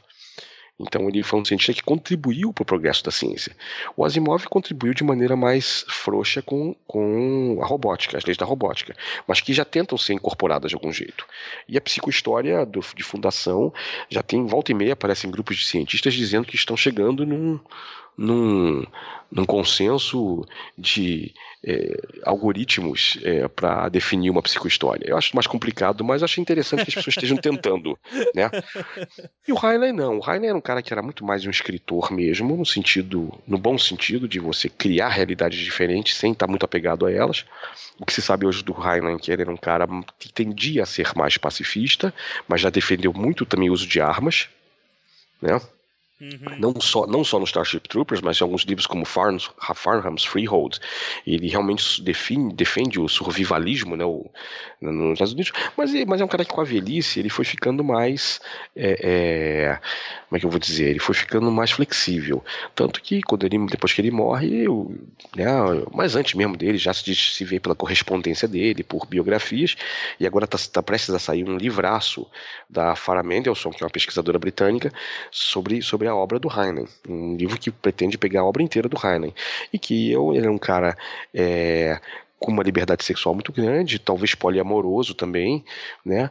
E que aí sim ele era muito mais preocupado com a liberdade sexual e, e um pouco política do que do que uma disputa, do que do que tá do, do outro lado da história, né? Perfeito. Então é, nesse ponto é, é, esses três contribuíram muito para a gente tentar pensar o nosso mundo de maneira diferente. Que esse que eu falei agora, que eu falei antes, é o Clark do, do 2001, lá do Terra Imperial, do, do né, do Fonte do Paraíso, é o, o, o, Asimov de fundação, de várias histórias de robôs, né? de, de é, o de o de uma Terra Estranha, que virou um clássico também, né? É, é, justamente, justamente falando de liberdade sexual e política, mas a Starship Troopers é o seu oposto. Então, o Heinlein tem uma, uma, uma série de orientações aí muito mais abrangentes em termos de, de temas literários, que é, que é interessante, né? E só que esses três caras, eles foram apenas a ponta do iceberg. Você tem vários autores que saíram no Brasil muito pouco e que faziam trabalhos até mais interessantes e diversos. Né? Você tem o Frederick Poe, que foi um cara amigo do Asimov, morreu há poucos anos, com 90 e poucos anos de idade. Né? O Jack Williamson, que morreu com, se eu não me engano, não sei se chegou a fazer 100 anos, se não, se não fez, ele foi quase 100 anos. Então eram autores que escreveram desde histórias de aventura adolescente até é, é, histórias políticas muito, muito importantes. O o Frederick Poe, por exemplo, escreveu um livro que virou, foi o prêmio, foi o prêmio, enquanto existia Star Wars no cinema, um livro do Poe chamado Gateway ganhou o Hugo Nebula de 77. E o Gateway é, um, é uma puta, um puta trabalho que tem aventura pra caramba, tanto, há anos estão querendo virar transformar num filme, né, que é uma história de aventura, num, é um asteroide oco que é encontrado, é, é, e esse asteroide ele tem hangares com centenas de naves, naves que cabem uma pessoa só e que são evidentemente naves alienígenas e um, um, o primeiro cara que descobriu esses, esses hangares ele acionou uma das naves sem querer e ele descobriu que a nave simplesmente ela tinha uma trajetória pré-programada para ir e voltar a um objetivo específico e parte desses objetivos são planetas repletos de materiais raros que são tesouros para a Terra e que podem tornar a pessoa milionária. Agora, a outra metade dessas naves pode levar, por exemplo, ao coração de uma supernova. Por que isso acontece? Ninguém sabe. Então a história já começa, essa série virou uma tetralogia, mas o primeiro volume é a história de um cara humano da Terra, fudido, que ganha uma loteria para ir para Gateway, que é esse asteroide. E aí começa a se colocar que o mundo do meados do século XXI é um mundo muito, muito, muito é, necessitado, passando fome, cheio de problemas ecológicos aqui. É, mas um, um mundo em que, por exemplo, o Brasil é uma das cinco grandes potências. Isso está colocado no livro. O Paul conheceu o Brasil, inclusive, logo depois que essa, trilogia, essa tetralogia foi publicada, o Paul esteve no Rio de Janeiro, eu conheci ele pessoalmente, eu pude conversar com ele um pouco, e é uma pessoa, era uma pessoa sensacional. Eu cheguei a traduzir um conto dele para Isaac Asimov Magazine Brasileira. Então, o Paul era um cara muito preocupado com questão política também, né? E naquela época ele estava ele e o Charles N. Brown, que era o, editor, o fundador editor da Locus, eles estavam fazendo viagens por vários países do mundo. E aí quando é, num bate-papo com a gente, a gente falou para eles, o Braulio Tavares já estava fazendo, uma pesquisa sobre precursores da literatura brasileira de ficção científica no século XIX, e a gente falou assim, pois é, cara, isso aqui é maravilhoso na ficção científica. A gente já foi em vários países da África, da América Latina, e onde a gente vai, sempre tem um escritor daquele país que no século XIX foi precursor da ficção científica. O que significa que realmente foi um momento de muita criatividade em que todo mundo estava pensando essas questões científicas e políticas, uhum. né? Então é, eles viam isso de uma maneira maravilhosa. E de tempos em tempos eles publicavam antologias com esses autores precursores. Né? E você tem um, também um, aí você tem os cyberpunks, na década de 80, e um autor que eu gosto muito que é o, que é o Kim Stanley Robinson que é o cara que ele, na verdade, ele é dono de uma categoria só dele, numa subgênero só dele, que é o humanismo na ficção científica. Que, na verdade, ele é um, ele é um tópico socialista. Né? O, o, todos os livros dele, a trilogia marciana, a. Como é que eu vou dizer? Nova York 2140, que é o mais recente dele, né? Todos esses livros, é, Aurora, que é a, história da, primeira nave geração para Tal 7, todas essas histórias tratam do que ele chama de utopia logística, que é o quê? Como fazer uma utopia mais prática, mais próxima da realidade. E é um conceito que ele assume que é um conceito de esquerda. Ele é um cara que ele, a última entrevista que eu li dele tem uns 3, 4 dias, onde ele fala, fala com muita propriedade de Marx. Né? Ele é um, um, americano também que não é um marxista de carteirinha, mas é um estudioso e para ele é muito importante conhecer esses, esses pesquisadores, esses cientistas, esses precursores. Então nós temos aí, é, de maneira muito, muito resumida, um, um século um século XX que está tendo desdobramento no século XXI que é, é, nos mostrando que não se pode mais fugir de uma ficção é, é, que tenha traço, é, traço político, não, não tem condição. Porque a gente faz parte de um mundo que é efetivamente um mundo político. Nós nunca fugimos, nunca saímos desse mundo político. Não adianta a gente sonhar como utopia. E quando a gente chegar na utopia, que, que é o que o Stanley Robinson fala, a gente vai ter que fazer a manutenção diária dessa utopia. Uhum. Então, se a gente não for político, e aí as pessoas têm que entender que não estamos falando de partido, estamos falando de polis. Polis é a administração da cidade.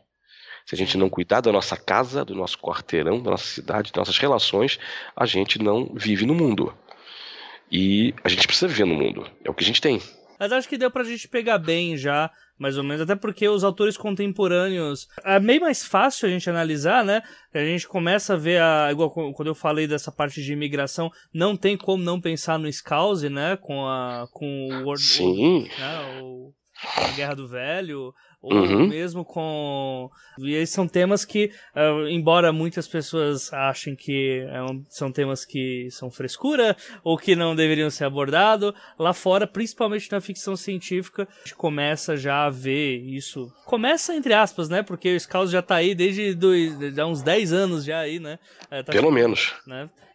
Não posso afirmar isso por não ser um grande pesquisador de ficção científica, mas eu, pelo que eu vejo agora, pelo menos essas questões políticas elas são primeiro abordadas na ficção científica, o tipo de narrativa que bu busca a inovação, né, por motivos óbvios, ela aborda primeiro esse tipo de fator do que o resto da ficção em si, né, do que outros gêneros literários. Uhum. Eu acho, eu acho. Acho que a ficção científica é, é, o oposto do que a pessoa do mainstream fala. A pessoa do mainstream diz que a ficção científica é uma coisa é, alienante. É o contrário. A ficção científica, desde os primórdios, ela sempre foi extremamente é, consciente e preocupada com o mundo ao seu redor. Uhum. O, o mainstream, que na minha opinião tem se mergulhado cada vez mais no seu umbigo. Né? E, aí é muito complicado. Eu, eu, mas o mainstream às vezes tenta, tenta usar essas táticas para colocar a ficção científica como uma ficção é, é, desprezível.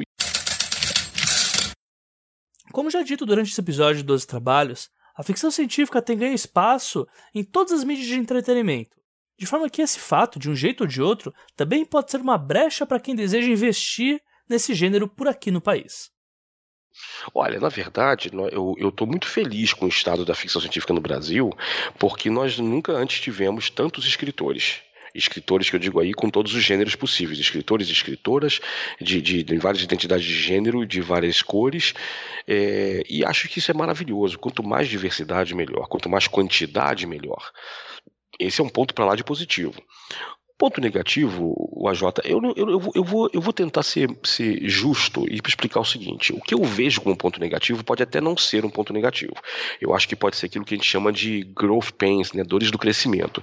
É uma geração jovem que está encontrando o seu espaço agora, já encontrou, na verdade, o espaço, lutou por ele e ganhou esse espaço é, merecidamente e que estão abordando temas e leituras que, para mim, para a minha geração, ainda são muito, muito um, pouco maduros, vamos dizer assim.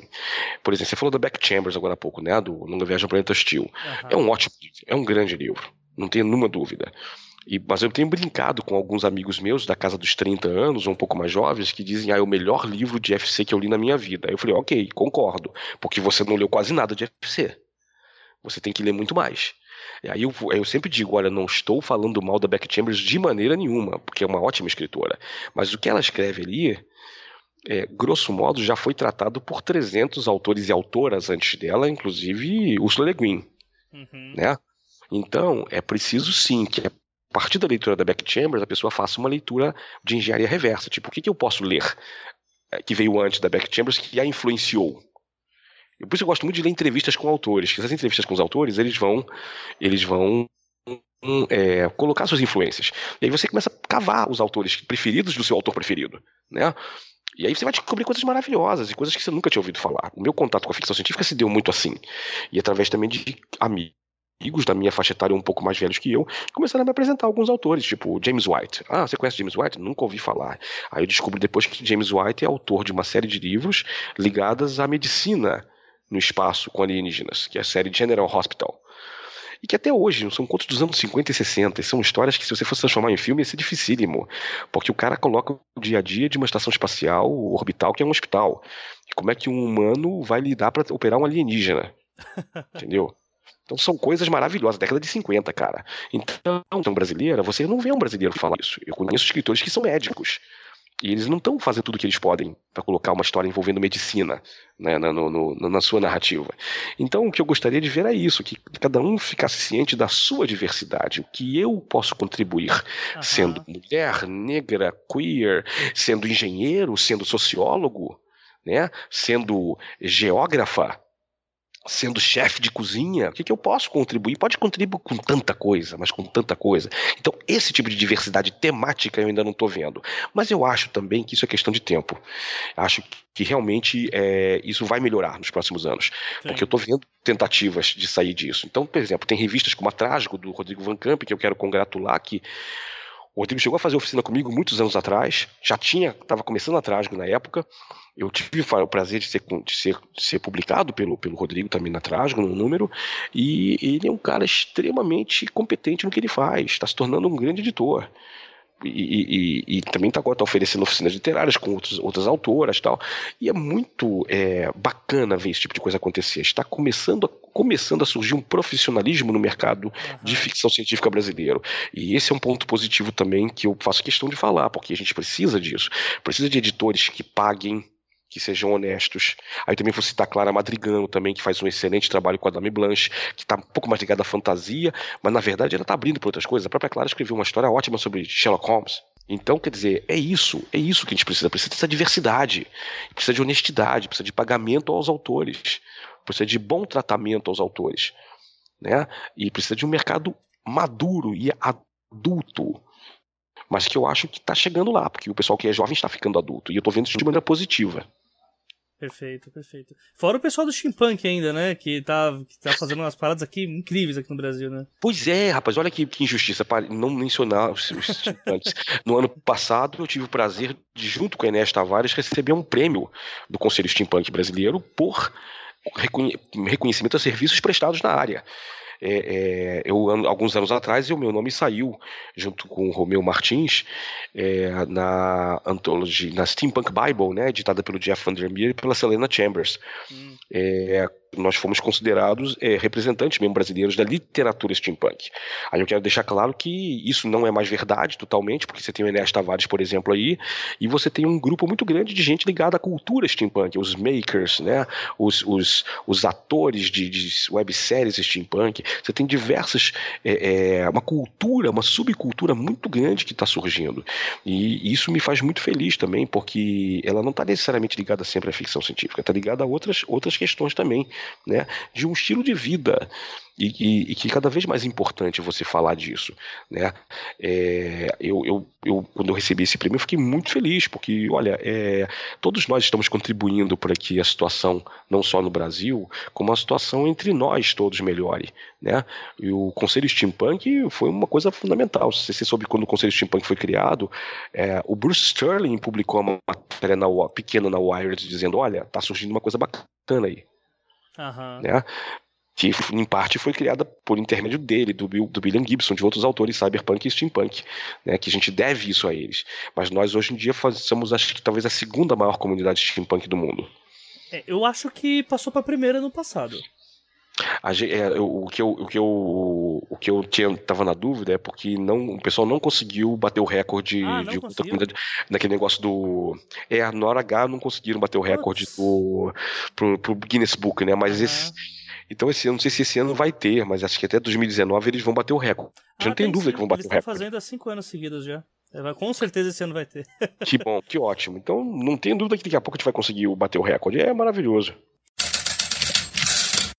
E se você gostou do bate-papo com o Fábio Fernandes e gostaria de consumir um pouco mais do que ele produz, Oh. Bom, olha, eu quero, te, eu quero agradecer muito pela, pela oportunidade que você teve de me, me chamar, de bater esse papo, e, e eu estou muito feliz de, de conversar contigo. É, pena que demorou tanto, porque eu estou sem internet, os ouvintes não sabem, eu estou sem internet em casa, estou passando um perrengue. Eu espero que até, é, espero que agora em março retorne isso. É, e vou falar já disso no meu, no meu jabá. É, como eu já falei antes, eu sou escritor e eu tenho já alguns livros é, publicados. Né? O, eu recentemente comecei a publicar ah, os meus trabalhos todos na plataforma Kindle da Amazon. Então eu tenho dois livros nesse momento, que são Os Dias da Peste, que foi meu primeiro romance de 2009, que eu republiquei ano passado, e também no final do ano passado, De A a Z, que é um livreto com dicas para escritores. É, de A a Z deverá sair ainda esse ano em papel. Então fiquem atentos à minha timeline no Facebook, né, o Twitter para mais informações a respeito, mas deverá sair no meio do ano só.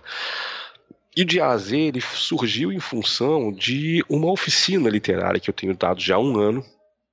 É uma oficina de texto da forma longa, que é para novela e romance, o foco, mas eu já vou abrir agora para maio, eu vou abrir uma oficina de crônica e conto. É, de novo, é, chequem a minha timeline, o meu, meu Twitter é arroba Fábio Fernandes, ah, o meu Facebook é Fábio Fernandes mesmo, eu tenho vários, mas com barba branca só tem um. Eu ofereço também o serviço de leitura crítica, e de mentoria, que a gente chama de coaching, né? Eu não gosto muito da palavra coaching, mas é basicamente isso, né? Eu faço uma caiu leitura. Em desgraça, caiu em desgraça. Pois né? é, mas com, com, razão, né? Eu gosto, de, eu gosto de ser um mentor mesmo. Eu gosto, eu tô, nesse momento eu estou trabalhando com três autores jovens que exatamente me procuram para isso, com, com contos inacabados, porque eles querem ter uma noção do que do que está sendo trabalhado ali, se eles estão corretos, estão seguindo uma linha correta. E eu não vou agir, eu não ajo nunca na mentoria como é, um pai ou como um cara condescendente. Já eu já, já, já, já trabalhei na mentoria com autores de fantasia épica que é um gênero que eu não domino e não gosto. Mas eu analiso numa boa o texto e digo: olha, você quer ser bem sucedido nisso? Então tenta seguir de tal e tal maneira. Né? Por exemplo, tenta imitar menos Tolkien, por exemplo. Né? mas, se o cara, mas se o cara quiser imitar Tolkien, até vale. Mas eu também acho que existem algumas coisas que têm que ser seguidas ali em termos de linguagem para que não fique um pastiche do Tolkien. Né? Exato. Então é isso que eu falo. Eu tento fazer com que a pessoa siga aquilo que ela deseja de verdade seguir. E na leitura crítica é a mesma coisa, só que em relação a trabalhos específicos. Você tem um conto que você quer que eu analise, eu analiso. É, e aí eu faço o trabalho do conto inteiro, diferentemente do que eu fazia no podcast Três Páginas, do Anticast. Que agora eu também posso dar essa notícia, já dei essa notícia várias vezes desde o final do ano passado. O Três Páginas vai voltar esse ano. Tá? Aí, É, eu estou muito feliz porque o Ivan me convidou novamente. Eu tinha parado por várias questões pessoais, mas eu já percebi que esse ano eu, eu, teria condições de voltar. Agora, o único problema realmente que eu tenho nesse momento agora é o problema da internet em casa. Quando eu tiver internet em casa, o programa volta. Eu acredito que esse semestre ainda ele volte. Né? Então fiquem atentos também. Eu vou começar a fazer daqui a pouco o call for submissions. Vou pedir também que os, os ouvintes me mandem contos porque no Três Páginas a gente sempre analisa as três primeiras páginas do conto do ouvinte. E o Três Páginas eu estou ficando muito besta, a Jota, porque eu, eu sempre gostei de podcast, mas antes de fazer o Três Páginas eu não ouvia quase. Uhum. E eu não, eu não tinha noção da repercussão. Ainda hoje, já tem quase dois anos que o podcast parou, ainda hoje pessoas me procuram para análise de conto, para leitura crítica, e que nem me seguem no Facebook. Eles dizem assim: não, olha, eu seguia o três páginas. Eu falei, caramba. E foram apenas nove programas de três páginas. Sim, sim. Agora eu quero, eu quero voltar para fazer um programa quinzenal novamente, como tinha sido feito antes, e um programa que tenha uma, que dure muitos anos. Dessa vez eu, quando eu começar, não vou parar mais. É isso aí, isso aí. E chegamos ao fim desse quarto episódio do podcast, onde falamos sobre ficção científica com o tradutor e host do podcast Três Páginas, Fábio Fernandes.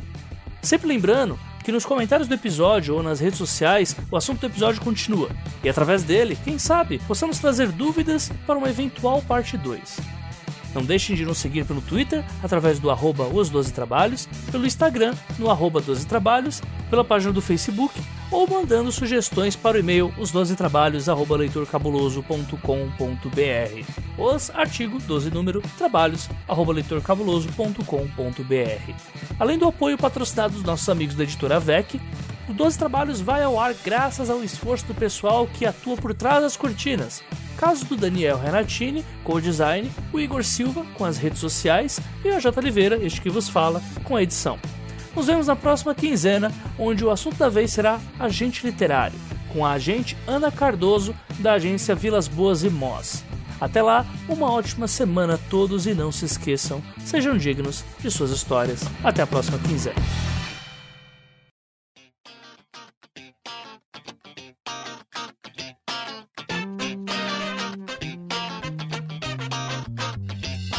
Leitura de comentários e recados da semana aqui do podcast Os 12 Trabalhos do Escritor. Leitura de comentários equivalente ao episódio número 3 sobre ficções curtas, nanocontos e microcontos, que foi gravado com o Wilson Júnior e com o Santiago Santos. O primeiro recado é sobre o evento que vai acontecer agora no dia 24 do 5, dois dias após a publicação desse podcast.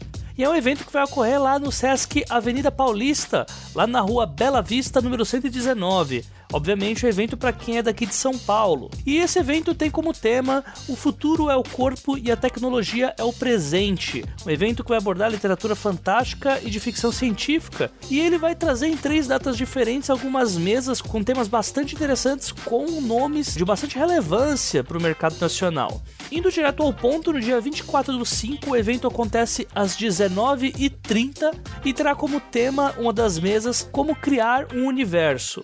E essa mesa acontecerá com a Cláudia Fusco, com o Daniel Lameira e com o Dinha Notsu. O Daniel Lameira, que para quem não sabe é o editor da Intrínseca, né? E a Cláudia Fusco e o Dinha Notsu que tem trabalhos bem relevantes também aí no mercado literário nacional. No próximo dia do evento acontece no dia 31 do 5 às 5 da tarde, às 17. E a mesa vai ter como escrever literatura fantástica e ficção científica no Brasil. E essa mesa ela ocorrerá com o Felipe Castilho, com o Eric Novello e, e, com a Anne Caroline Kingala. Lembrando que, além dessas mesas, durante o evento também ocorrerão algumas oficinas durante todo o mês na, no Sesc da Avenida Paulista. Então é só vocês fazerem a inscrição. Aqui no link do post eu vou deixar o evento que está correndo lá pelo Facebook. Lá eles têm também o, os protocolos para você poder fazer a sua inscrição e participar das oficinas de escrita criativa que estão sendo disponibilizadas gratuitamente lá para o Sesc. Você não precisa ser usuário e nem ter carteirinha já do Sesc. É simplesmente você chegar lá, fazer o cadastro pela internet e na hora você ir lá curtir o evento. O evento também vai acontecer no dia 14 de junho, mas aí no próximo episódio dos trabalhos eu especifico melhor essa parte do evento. Segundo recado é que vai rolar um programa de FAQ, de perguntas e respostas aqui no Doze Trabalhos. Como é de costume, todo ano eu peço uma bateria de perguntas dos ouvintes para responder em um episódio. No entanto, esse ano eu decidi mudar um pouco isso e eu decidi fazer uma espécie de FAQ sobre dúvidas dos escritores e principalmente no que se refere à parte prática do texto mesmo. Então, se você está em alguma etapa que está travado no texto e você quer alguma ajuda, se você quer saber como escapar de alguma parte, uh, como tratar melhor algum tipo de personagem, a história está travada por algum motivo X, é só você mandar a sua pergunta que eu vou convidar umas duas ou três pessoas para juntos a gente responder essas perguntas em loco, aí fazendo uma versão aí faque amoroso, só que completamente literário, respondendo aí perguntas com pessoas experientes. Terceiro recado, eu tô com uma vaga sobrando para acompanhamento, serviço que, do que chamam de coaching ou mentoria, né? Eu passo algumas dicas e macetes literários e também vou acompanhando a pessoa uh, durante o desenvolvimento da trama. Então, se você tiver interesse, se você tem alguma dificuldade, ou se, não, se você quer uh, uma opinião de fora para entender um pouco mais sobre o processo de criação de um romance, manda mensagem para mim ou pelo e-mail os 12 trabalhos@leitorcabuloso.com.br ou me contata nas redes sociais, que todo contato será muito bem-vindo. Último recado, meu romance no Wattpad, que tá passando agora das 6 mil leituras, que é uma meta muito legal aí de ser batida. Então vale sempre convidar o pessoal para continuar vindo para ler, que é o Asas Pingentes e Imortais, meu romance lá pelo Wattpad. Uma trama com anjo, com demônio, com deuses, com batalhas e enfim, para quem gostar, é muito bem-vindo aí para ler também um pouco do material. O link tá aqui na postagem do episódio, tal como tudo que eu já falei por aqui hoje leitura de comentários. O primeiro comentário aqui. Na verdade, a maioria dos comentários do episódio passado elogiaram muito o episódio. Alguns ouvintes até mandaram uh, alguns dos seus microcontos lá nos comentários mesmo. Então não dá para ler aqui para não ficar muito extenso. Mas eu agradeço todo mundo aí que continuou lá com o bate-papo. Já tá começando a ver uma interação bem bacana lá no, nos, nos posts dos episódios dos trabalhos, então só tenho a agradecer para vocês. E um desses comentários é o do Fabiano Sorbara. E o comentário dele foi o seguinte: Conheci e comecei a escrever microcontos no prêmio Escambau do Wilson Jr. Aprendi muito, principalmente lendo as publicações dos outros participantes. O mais interessante é que sinto o reflexo de ser conciso, ir cortando palavras, frases quando escrevo textos maiores. Creio que nano, micro e mini conto funciona muito bem na internet. Sinto isso quando pessoas que são próximas e não possuem o hábito de leitura param diante da tela e leem minhas postagens. Depois disso, ele coloca um texto dele que foi premiado lá no Microcontos Escambau. E é um texto bem bacana. Se você estiver curioso, dá uma passadinha lá, dá uma olhada, que ficou bem legal. E depois dele, outras pessoas também postaram alguns microcontos que elas produzem e gostaram também do resultado. Então, assim, ficou um post bem bacana. Eu super indico aí para vocês irem lá e continuar esse papo com o pessoal. Um agradecimento para todo mundo que comentou nesse post. Como eu disse, foi um post que teve bastante comentário grande, então não dá pra gente ficar passando todos aqui, mas fica aqui o meu agradecimento pro Tom Borges, que também comentou por lá, o Mike e o Evani, que também lembrou o pessoal de que a revista Mafagafo lá da Janaína tá aceitando agora também narrativas curtas e tá aceitando até o dia 31 de maio agora, então fica a dica para vocês, tá? Tem mais uma semana aí, pelo menos, para pensar em um conto desse tipo. Só vocês irem lá no link da revista Mafagafo, vou deixar também aqui no post para vocês terem uma ideia de como fazer as suas submissões lá para Janaína e lá para a revista que ela está produzindo. E também um agradecimento ao G-Rock, que novamente fez o comentário dele aqui também. A gente vê que tem muitas pessoas que estão comentando em todos os episódios, e isso é bem legal, até porque há alguns sorteios que a gente faz aqui que envolvem os comentários dos ouvintes. E se assim como eles você também quiser participar, sempre após o episódio, a aba de comentários está livre, né? Para quem não escuta apenas pelo agregador de podcast, pelo leitorcabuloso.com.br na aba 12 trabalhos, você consegue acessar os links dos posts, né? Como num browser mesmo, e lá você pode fazer seus comentários pela plataforma Disques, né? E por enquanto é isso, pessoal. A gente se vê na próxima quinzena e lá eu passo mais alguns recados do que a gente tiver aí para produzir. Um abraço para todo mundo e falou! O problema é assim, agora está se fazendo a série do Homem do Castelo Alto, Electric Dreams, voltando a se adaptar, aí veio Blade Runner 2049, que não é dele, mas é adaptado de Blade Runner, etc, etc. Uhum. E as pessoas começam a pagar pau pro Dick. Isso é ruim? Não. Acho até que isso é muito bom. Pagar pau pro Dick foi ótimo, não, não, foi sem querer esse trocadilho, não, não, não, não, foi, não foi de propósito, mas okay. ficou bom o negócio. ok.